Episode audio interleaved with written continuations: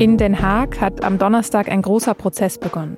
Israel ist vor dem Internationalen Gerichtshof angeklagt. Der Vorwurf Völkermord an den Palästinensern. Ronen Steinke, der Experte für Völkerrecht bei der SZ, sagt, dass das israelische Militär in Gaza Kriegsverbrechen begehe. Dafür spreche eine ganze Menge. Aber man könne darüber streiten, ob das alles wirklich einem Völkermordplan diene. Sie hören auf den Punkt, den Nachrichtenpodcast der Süddeutschen Zeitung. Mein Name ist Nadja Schlüter. Schön, dass Sie zuhören. Ahmed Jabu ist zwölf Jahre alt und er lebt im Süden des Gazastreifens, in einem riesigen provisorischen Camp. Vor kurzem ist sein Vater bei einem israelischen Angriff gestorben. Und jetzt weiß Ahmed nicht, wie es weitergehen soll für ihn. Es gebe keine Zukunft mehr, sagt er hier der Nachrichtenagentur Reuters, kein Leben. Sie hätten kein Geld, kein Wasser, nichts zu essen.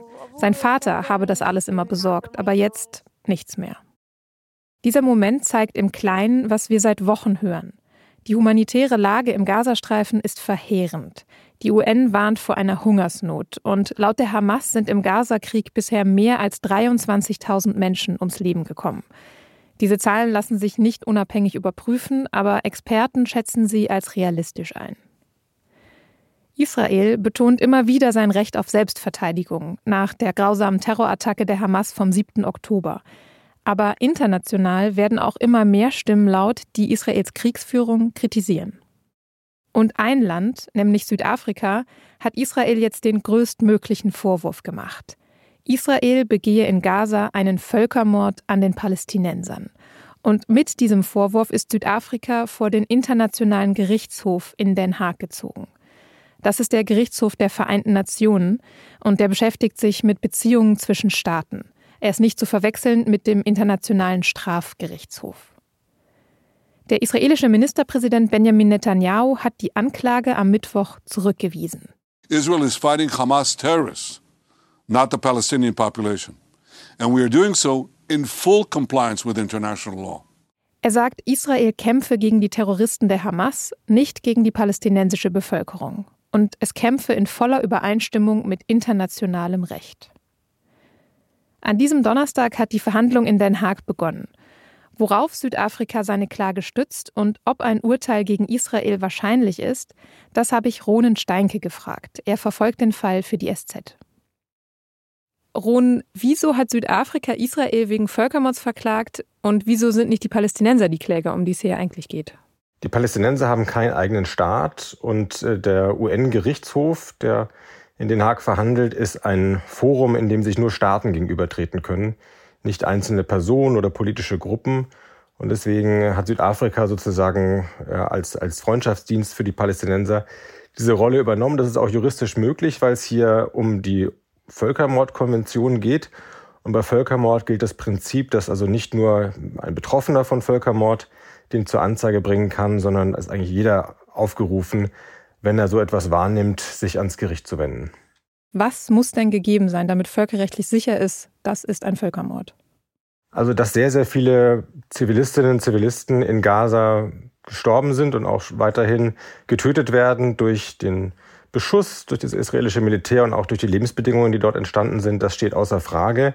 Das ist noch nicht äh, das Entscheidende, um einen Völkermord zu belegen, sondern ein Genozid setzt voraus, dass äh, der Plan des israelischen Militärs darin besteht, möglichst viele Zivilisten zu töten.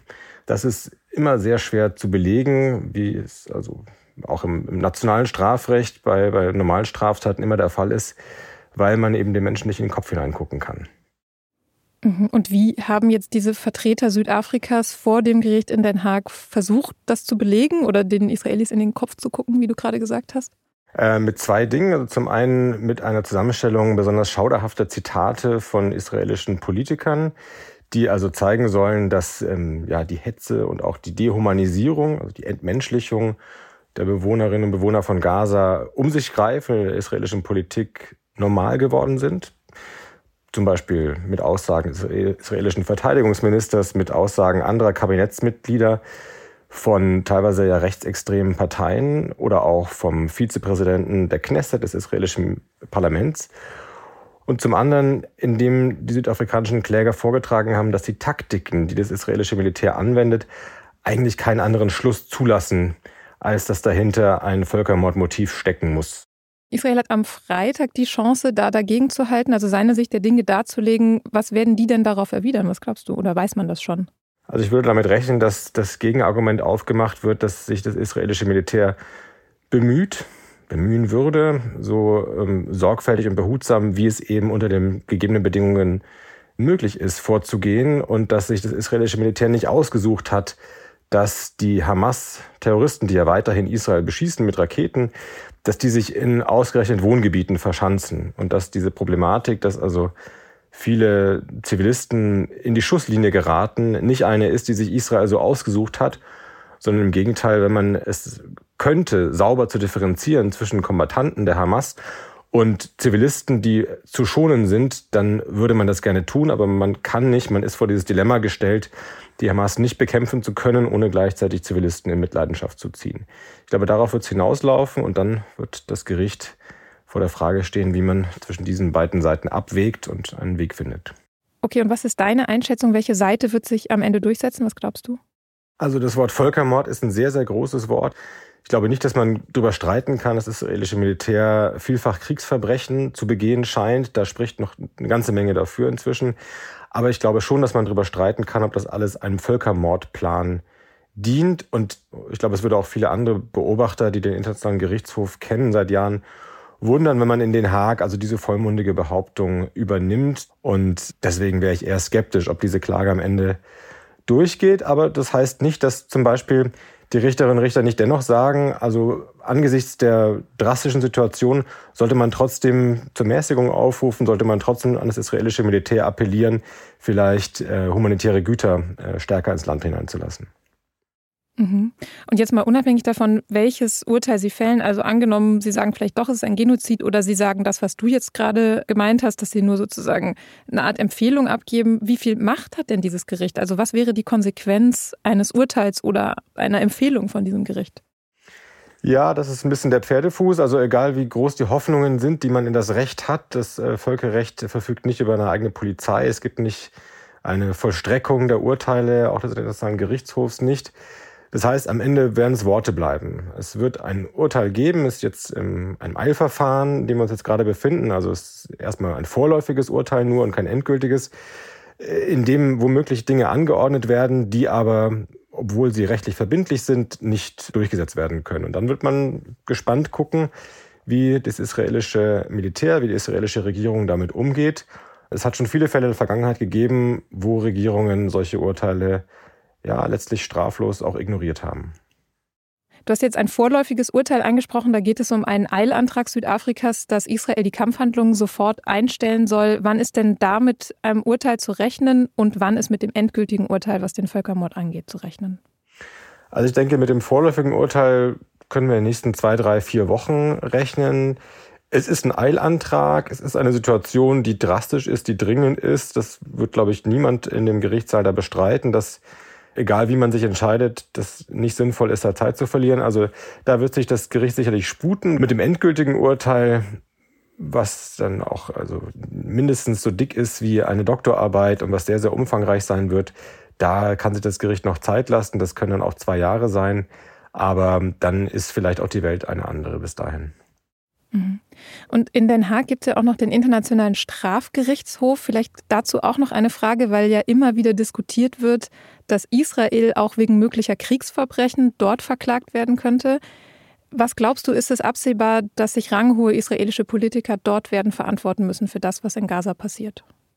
Ja, das könnte jederzeit geschehen. Der Internationale Strafgerichtshof ist völlig unabhängig. Der muss nicht darauf warten, dass irgendein Staat etwas vorträgt oder dass der ähm, Sicherheitsrat irgendwo äh, zustimmt, sondern das sind unabhängige Ermittler, die äh, ihrem eigenen Gewissen verpflichtet sind und die könnten auch jetzt schon, wenn sie wollten, auch heute schon, äh, Haftbefehle erlassen und zwar nicht nur gegen die israelische Seite, sondern auch gegen die palästinensische Seite, auch gegen äh, zum Beispiel Kommandeure der Hamas. Und die Frage wird sein, auf israelischer Seite, wen picken die Ermittler heraus? Benennen Sie wirklich Benjamin Netanyahu, den Premierminister Israels, als Verantwortlichen für mutmaßliche Verbrechen oder vielleicht eine Etage drunter oder vielleicht diejenigen Politiker in der israelischen Regierung, die als wirklich Hardcore-Rechtsextreme sowieso jenseits von Gut und Böse sind, das wird vielleicht auch schon eher aktuell werden, als wir glauben. Mhm. Wir werden auf jeden Fall davon erfahren, wenn sich in die Richtung was tut. Hab vielen Dank fürs Gespräch, Ron. Gerne. Schon die ganze Woche über demonstrieren deutsche Landwirte gegen die geplante Abschaffung von Subventionen. Darüber haben wir auch in unserer Sendung am Montag berichtet. Die Protestwoche soll am kommenden Montag ihren Höhepunkt haben mit einer Demonstration in Berlin. An diesem Tag sollen die Landwirtschaftsverbände jetzt auch die Möglichkeit zu einem direkten Gespräch mit der Politik bekommen. Die Fraktionschefs der Ampelparteien im Bundestag, also von SPD, den Grünen und der FDP, haben eine Einladung verschickt. Darin heißt es, bei den aktuellen Demonstrationen werde deutlich, dass es dem Berufsstand der Landwirte nicht nur um finanzielle Belastungen gehe, sondern auch um fehlende Planungssicherheit und wirtschaftliche Perspektiven für die landwirtschaftlichen Betriebe. Man wolle in direktem Dialog bleiben. Homöopathie, also eine alternative medizinische Behandlung mit extrem verdünnten Wirkstoffen, ist in Deutschland weit verbreitet. Bisher werden homöopathische Behandlungen von vielen gesetzlichen Krankenkassen übernommen. Das soll sich jetzt ändern. Bundesgesundheitsminister Karl Lauterbach will Homöopathie als Kassenleistung streichen. In einem Empfehlungspapier mit Sparmaßnahmen für die gesetzlichen Krankenversicherungen heißt es, Leistungen, die keinen medizinisch belegbaren Nutzen hätten, dürften nicht aus Beitragsmitteln finanziert werden. Und das ist bei homöopathischen Produkten der Fall.